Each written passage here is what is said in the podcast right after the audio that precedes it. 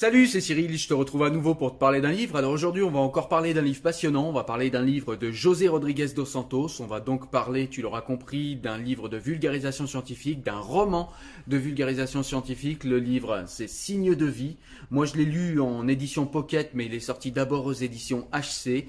Euh, c'est un livre qui, encore une fois, est passionnant. C'est un livre qui fait suite à la formule de Dieu et à la clé de Salomon que j'avais également présenté sur cette chaîne. Je te mets les liens en description pour que tu puisses aller voir.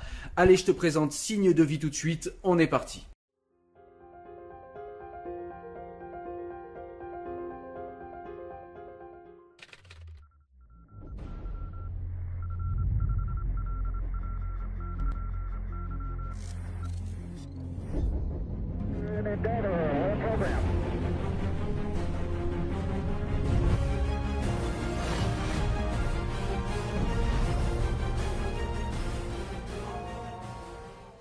Donc comme je te l'ai dit, c'est un livre en fait qui fait suite à la formule de Dieu. Donc dans la formule de Dieu, on s'interrogeait de savoir si euh, il y avait une entité derrière la création de l'univers, derrière la création, derrière toutes les règles en fait de la physique, du cosmos, de la cosmologie, euh, derrière toutes les règles de la physique quantique, etc., etc. On se demandait également si l'univers, si le but de l'univers était de créer la vie, et en l'occurrence la vie consciente telle que nous la connaissons dans les êtres humains euh, actuels. Donc voilà, ça c'était les questionnements qu'il y avait dans la formule de Dieu. Et puis le livre fait suite également à la clé de Salomon. Dans la clé de Salomon, on va plus s'intéresser à l'effet de la conscience sur la matière, à l'effet de la conscience sur l'univers. Est-ce que l'univers a été créé pour faire émerger la conscience et la conscience elle-même créerait-elle en partie l'univers? Est-ce que l'âme existe? Quelle réalité biologique l'âme a-t-elle? D'où vient l'âme euh, si elle existe, où va-t-elle après la mort? Y a-t-il euh, une réalité euh, scientifique à parler d'âme Donc c'est ce dont on parle dans la clé de Salomon.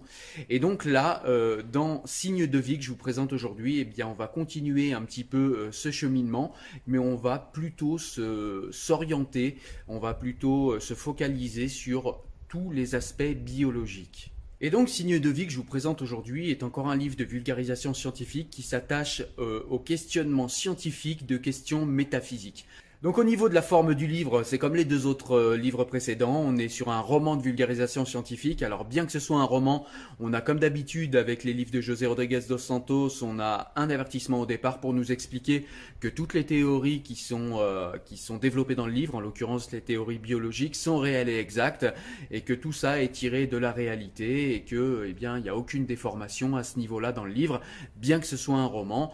Euh, José Rodriguez dos Santos ne s'est accordé aucune liberté en ce qui concerne euh, la vulgarisation scientifique et c'est heureux puisque c'est pour ça que j'aime le lire particulièrement. Alors justement au niveau du roman, eh bien au début de l'histoire, euh, on est avec Thomas Norora Thomas Norora, c'est le héros qu'il y a dans chacun des livres de vulgarisation de José Rodriguez dos Santos. Donc Thomas Norora est toujours cryptanalyste et historien.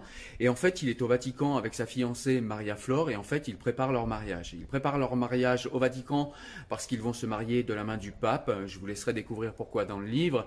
Et donc, euh, eh bien, ils sont en cours de préparation comme un jeune couple amoureux lorsque Thomas Norora se fait appeler par le bras droit du Vatican pour une affaire de la plus haute importance, une affaire qui ne peut pas attendre, une affaire extrêmement urgente.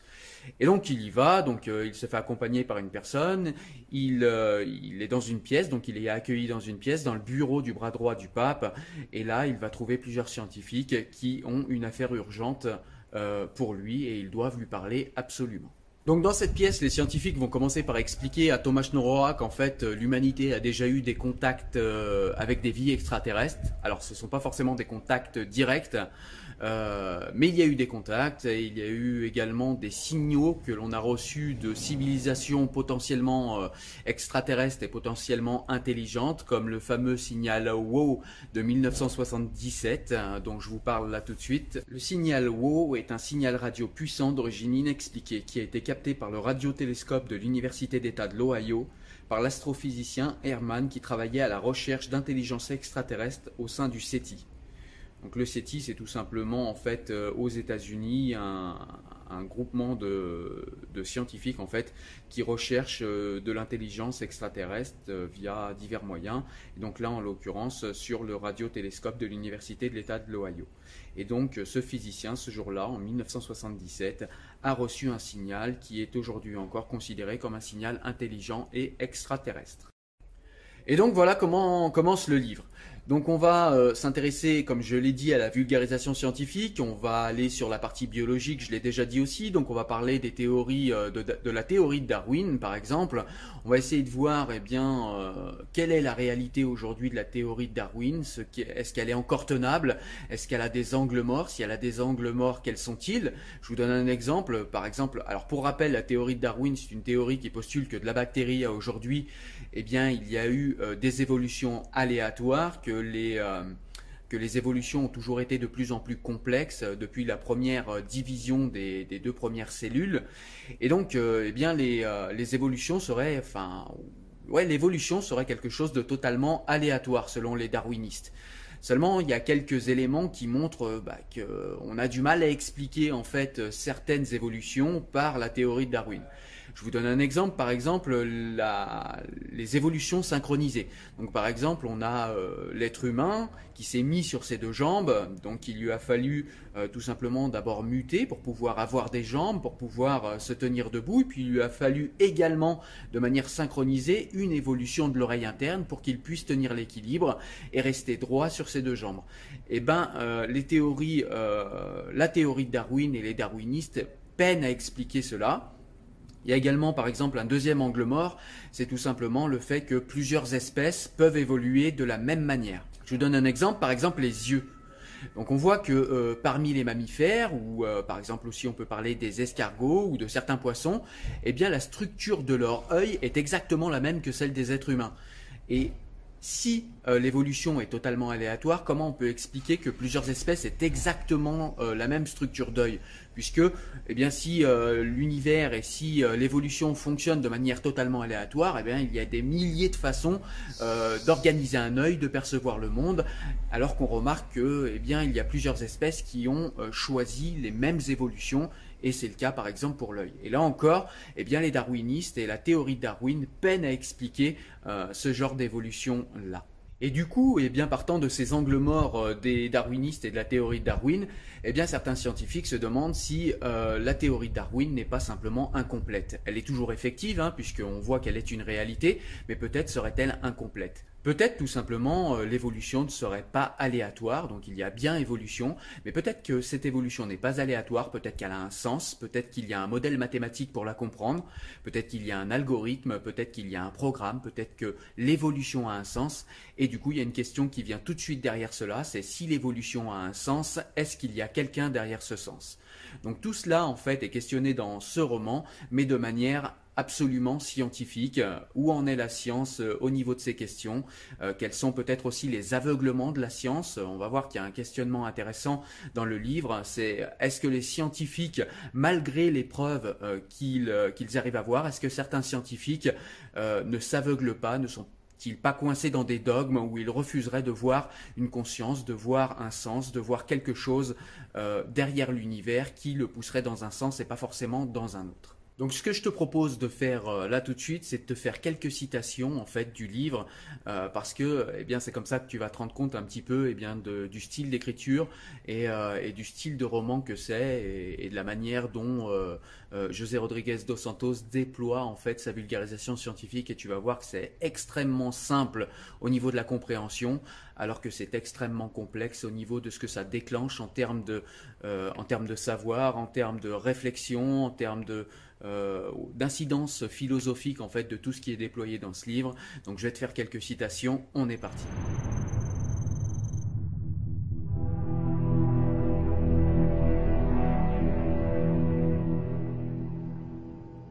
Pi est la constante du cercle, c'est un nombre infini. Or, il ne communique que ses 42 premières décimales, en boucle. Et il y a une raison à ça. Euh, J'imagine, mais elle m'échappe. C'est vous le mathématicien, Yao Savez-vous que l'électron est la plus petite particule élémentaire sans molécule interne? Bien sûr, tout le monde le sait. eh bien, figurez-vous que les 42 premières décimales de pi nous permettent d'établir avec une précision millimétrique le périmètre d'un cercle qui couvre la dimension de tout l'univers visible à partir du rayon d'un électron. Euh, je suis désolé, vous m'avez perdu là. Ok, peu importe, c'est technique, mais ce qu'il faut comprendre, c'est que c'est clairement un message en soi. Et quand vous dites que pi est la constante du cercle, peut-on déduire que cet ovni s'approche en diffusant la représentation d'un cercle? Oui, on pourrait le résumer comme ça. Ça aussi, ça pourrait être un message. Quel message, professeur Noronia? Eh bien, euh, l'idée ne plaira pas aux scientifiques que vous êtes, mais euh, des hindous aux égyptiens, en passant par nombre de cultures humaines très différentes les unes des autres, le cercle a souvent été le symbole associé au concept le plus éminent de tous. Vous parlez du soleil, Thomas Non. Je parle de Dieu. Alors on va commencer par un petit extrait où en fait discute euh, un scientifique avec Thomas Schnorrora. Donc c'est le scientifique qui commence à parler. Il est vrai que toutes les preuves scientifiques, notamment les constantes de la nature et leur incroyable précision, tendent à montrer que l'existence des conditions de vie dans l'univers résulterait de quelque chose qui serait probablement intentionnel. Comme vous l'avez dit, Tom, une intention suppose une intentionnalité, c'est-à-dire Dieu. Or nous autres physiciens, nous ne sommes pas préparés à travailler avec cette hypothèse. Elle va à l'encontre de notre nature, de nos croyances, de notre foi selon laquelle il n'existe pas d'entité transcendante, que l'on appelle Dieu ou quoi que ce soit d'autre. Autre extrait du livre. Nous sommes bien plus des éléments d'un réseau que des individus isolés. Tous les deux, nous appartenons en ce moment au réseau plus restreint de la NASA et de l'ESA, où nous travaillons en équipe pour atteindre un objectif commun mais nous appartenons aussi au réseau plus vaste de la société humaine avec laquelle nous partageons des objectifs. Nous vivons ensemble et nous avons des objectifs. Je suis un organisme constitué de cellules, l'humanité est un organisme composé de cellules. Chacun de nous est un organisme complet, mais il est aussi l'une des nombreuses cellules d'un organisme plus vaste, l'humanité, qui est elle-même un individu et une population. Nous dépendons les uns des autres pour survivre et nous nous constituons en réseau. Tous les êtres vivants en font de même. Les bactéries sont un réseau, les fourmis en sont un autre, une meute encore un autre. La planète elle-même dans son ensemble, en tant qu'écosystème, peut être considérée comme un être vivant total, mais en réalité, c'est un réseau. Extrait suivant. Si l'on en croit le principe de médiocrité, notre planète n'a rien de spécial. C'est juste une planète parmi d'autres. Si elle abrite la vie, c'est parce que la vie est normale dans l'univers. S'il existe une vie intelligente et consciente sur cette planète, c'est parce que la vie intelligente et consciente est normale dans l'univers. Nous ne sommes pas spéciaux, nous sommes typiques. L'histoire de la science repose sur ce principe élémentaire. Extrait suivant. S'il y a éventuellement un Dieu, c'est l'intelligence intentionnelle qui est à l'origine de la création et de la mécanique cosmique, l'entité qui a conçu les lois de l'univers et les constantes de la nature, la source des mathématiques, de la physique et de la chimie, l'architecte qui a permis de créer la vie, l'intelligence et la conscience, et probablement bien d'autres choses encore. Le Dieu de Spinoza et d'Einstein. Extrait suivant. Les biologistes ont découvert que le secret des espèces qui ont le mieux réussi n'est pas seulement l'intelligence, mais le développement de systèmes sociaux complexes fondés sur la coopération. Regardez les fourmis, ne sont pas vraiment connues pour leur intelligence. Elles se partagent le travail, les unes protègent la colonie, d'autres pratiquent l'agriculture, d'autres encore recherchent des aliments. Les fourmis ont un comportement altruiste et certaines se sacrifient pour les autres. La coopération est tellement efficace que, bien qu'elle représente à peine 2% des 2 millions d'espèces d'insectes connues, les espèces d'insectes qui coopèrent entre elles dominent les autres espèces en nombre, en biomasse et par leur impact sur l'environnement. Les communautés qui s'appuient mutuellement ont plus de chances de survivre que celles qui entretiennent le conflit. Donc en fait, à un moment du roman, eh bien Thomas Schnorroa va se retrouver euh, au sein d'une mission spatiale. Il va être dans l'espace. Alors je vous laisse lire le livre pour découvrir euh, pourquoi. C'est passionnant, hein, la raison qui le pousse à aller dans l'espace. Mais toujours est-il qu'à un moment, il va avoir euh, avec avec son équipe, ils vont avoir un contact avec les extraterrestres. Et pourquoi je te parle en fait de ce moment du roman? Eh bien parce que ce moment du roman pose aussi une question qui me semble intéressante et qu'on pose peu, à savoir bah, quel serait l'intérêt en fait des extraterrestres pour nous? Si une intelligence euh, infiniment plus importante et plus grande que la nôtre euh, se trouvait à portée de la Terre, est-ce qu'elle aurait un intérêt à discuter avec nous? Est-ce qu'elle aurait, euh, est-ce qu'elle serait hostile? Est-ce qu'elle ne le serait pas? Et en fait, je vais prendre un, exemple qui est déployé dans le roman pour essayer de vous faire comprendre ce que je dis. Par exemple, l'être humain n'a pas n'a pas forcément envie de discuter avec une bactérie. Pourtant, une bactérie, eh bien, c'est un être vivant. Mais une bactérie n'a pas d'intelligence. Une bactérie a, alors à son niveau, elle a, euh, elle a un peu d'intelligence, mais elle n'a pas de conscience de soi. Et en tout cas, je me verrais pas discuter avec une bactérie déjà parce qu'elle n'a pas le langage. Puis ce serait pas intéressant pour moi. Son intelligence ne correspond pas à la mienne. Et du coup, si on avait des extraterrestres qui venaient jusqu'à la Terre, ça voudrait dire qu'ils auraient euh, une intelligence beaucoup plus développée que la nôtre, et rien ne nous indique qu'ils auraient envie de discuter avec nous. Peut-être auraient-ils simplement envie de nous écraser comme une fourmi insignifiante.